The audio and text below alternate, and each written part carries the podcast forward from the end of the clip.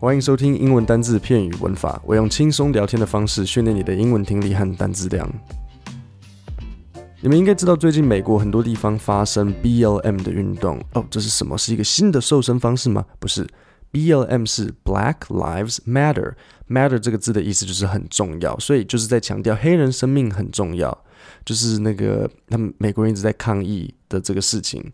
导火线你们应该知道吧？就是五月的时候，有一位黑人 George Floyd，他被警察勒死。真假？五月的事情到现在还在吵。对啊，就像我楼上的邻居啊，现在已经八月了，二月的新年麻将到现在那个局都还没打完。我不知道到底现在是现在现在轮到谁，是要胡还是要自摸？所以美国人也一样，五月份的抗议持续到现在八月。那今天又发生了一个事件，我先简单用中文解释一次，然后待会再用英文念这则新闻报道。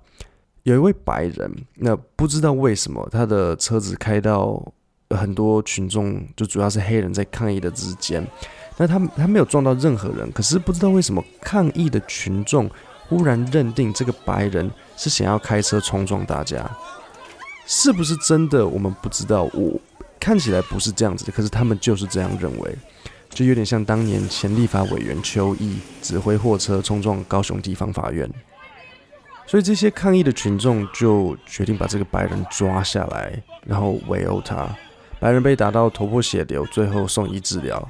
后续发展我们不清楚，但是就可以很明显看到这个白人被一群人殴打。那现在我会一边念这个新闻，然后一边解释它的单字跟句型。A man was seriously injured late Sunday when protesters beat him after he crashed his truck on a downtown sidewalk. Authorities said，这边我要讲的单字有三个，injured 就是受伤，所以 seriously injured 就是严重受伤，beat 就是打，protest protesters beat him，抗议的群众打他，authorities 中文的翻译是当局或是某方面的专家，可是 authority 呃在这边的意思不太一样，你自己念念看，当局表示某位男子被围殴，听起来怪怪的吧？？Authorities 它的另一个意思就是任何政府单位，通常是执法单位。所以你以后在新闻或是杂志遇到这个单词，Authorities say that，你就记得执法单位，执法单位。好，下一段我有两个问题要问你。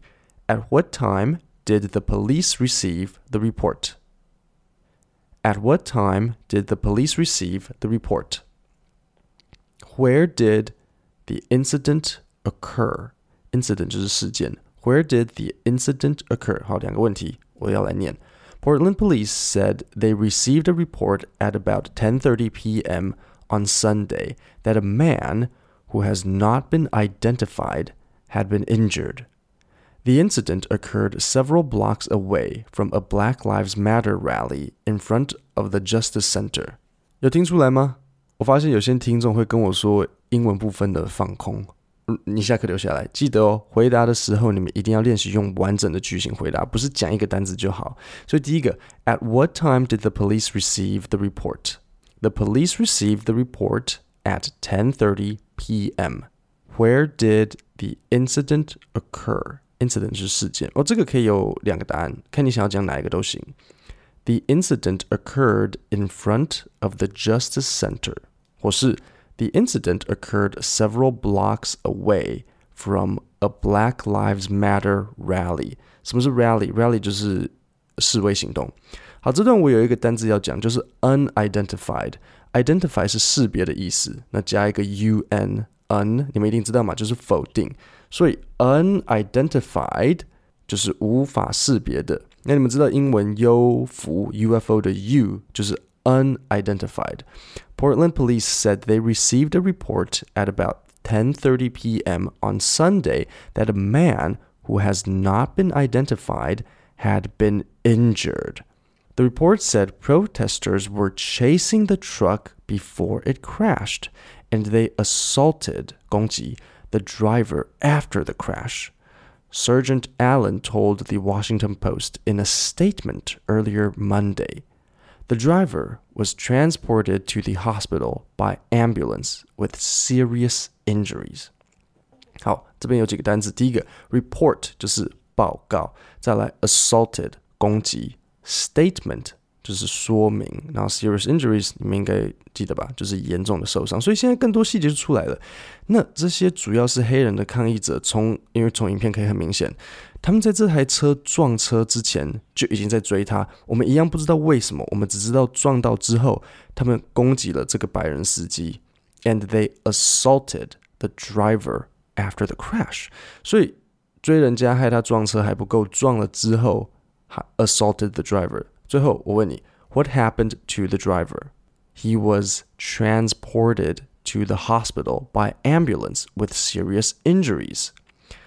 这就是为什么黑人运动最近越来越少人支持，因为会遇到就是老就是老鼠屎开始攻击路人啊，砸店家、偷东西、抢劫。当你开始偷东西跟抢劫的时候，这就很难说是在争取自由，或者是争取。公平跟权利。那下一段有点残忍，你们慢慢听。Police released additional additional 就是额外 information Monday afternoon, saying that people surrounded the truck after it crashed, approached the driver and dragged him out of the car. Investigators also learned that the victim may have been trying to help a transgender female who had some of her things stolen, police said. Police have not identified the woman and have not been in contact with her.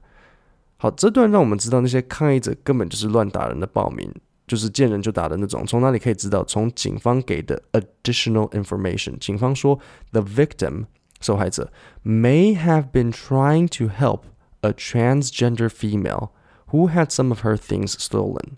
所以这故事越演越奇特。受害者原本是要帮助一位变性的女生，transgender 就是变性，结果被这群暴民拖出车外。再听一次这段：The people surrounded the truck after it crashed, approached, approached 就是接近，approached the driver and dragged him out of the car. A Portland police spokesman added on Monday that the victim suffered non life threatening injuries and was recovering in a nearby hospital. 好，讲到这里， 我让你们试着跟我一起重复讲讲看，到底发生了什么事情。这故事越演越越特别。所以一开始我们有一个白人在开车，然后大家开始追他，然后他车撞到了，他车撞到之后他被拖出来。那我们现在，我我现在让我试着来描述一下：A white man was driving his truck near a Black Lives Matter protest 抗议 when people started chasing after him. Police report shows that the man was trying to help a woman when his car crashed. Protesters then dragged the man out of the car and assaulted him. 再考你一次，assault 是什么？攻击。好，下一段。Videos shot just after the truck crashed show a small group of people confronting confronting 的意思是像逼迫，很常看到，所以可以记一下。Confronting the driver, pulling him away from the vehicle and slamming him to the ground. They told him to stay seated until police arrived, and the man appeared to mostly comply with that demand. 那这边比较复杂，所以我多解释一点。第一个单字 slam 就是摔在地上，slamming him into the ground 就是把他摔到地上。comply 的意思是配合，c o m p l y。例如， 呃，公司可能很多时候会写说，Please comply with our company regulations。那所以他最后说，这个男生都很配合这一群报名的要求。The man appeared to mostly comply with that demand。这个白人司机被围殴之后还不够，当他坐在地上时，最后居然还有人跑上来从后面踢他一脚，他这一踢马上晕过去，然后头弹到水泥地板上，不省人事，然后开始流血。One graphic video posted on Twitter shows a man running up to the driver and kicking him in the head, apparently knocking him unconscious. Another person grabs the assailant and pulls him away as people nearby shout for a medic and tell someone in the area to call 911. 第一个单词 graphic 就是血腥或是暴力的，例如可能 杂志或是电影它有血腥暴力，它就会写说 graphic content 内容是就是很露骨的。好，再来 apparently，apparently 就是显然，所以这个男生 apparently knocking him unconscious，unconscious 就是失去意识，所以这个男生被一踢，然后很明显失去意识。然后最后一个单词比较比较困难，叫做 assailant，a s s a i l a n t，就是加害者，所以他们就把这个加害者，呃，就赶快录别人就把这个踢人的人抓走，然后不要让他再去伤害这个白人司机。然后最后一个单字 medic，medic 就是医疗人员。那最后发生什么事情？最后就是警察一样继续调查，然后就是问大家说，如果有任何资讯的话，欢迎联络警方单位，因为他们完全不知道发生什么事情，所以警察就在问说，如果有任何人有消息的话，要联络他们，因为他们虽然有录影到，可是完全不知道是谁，然后也没有办法逮捕把这个白人踢受伤的那一个人。今天的节目就到这边，我们礼拜五见，谢谢大家。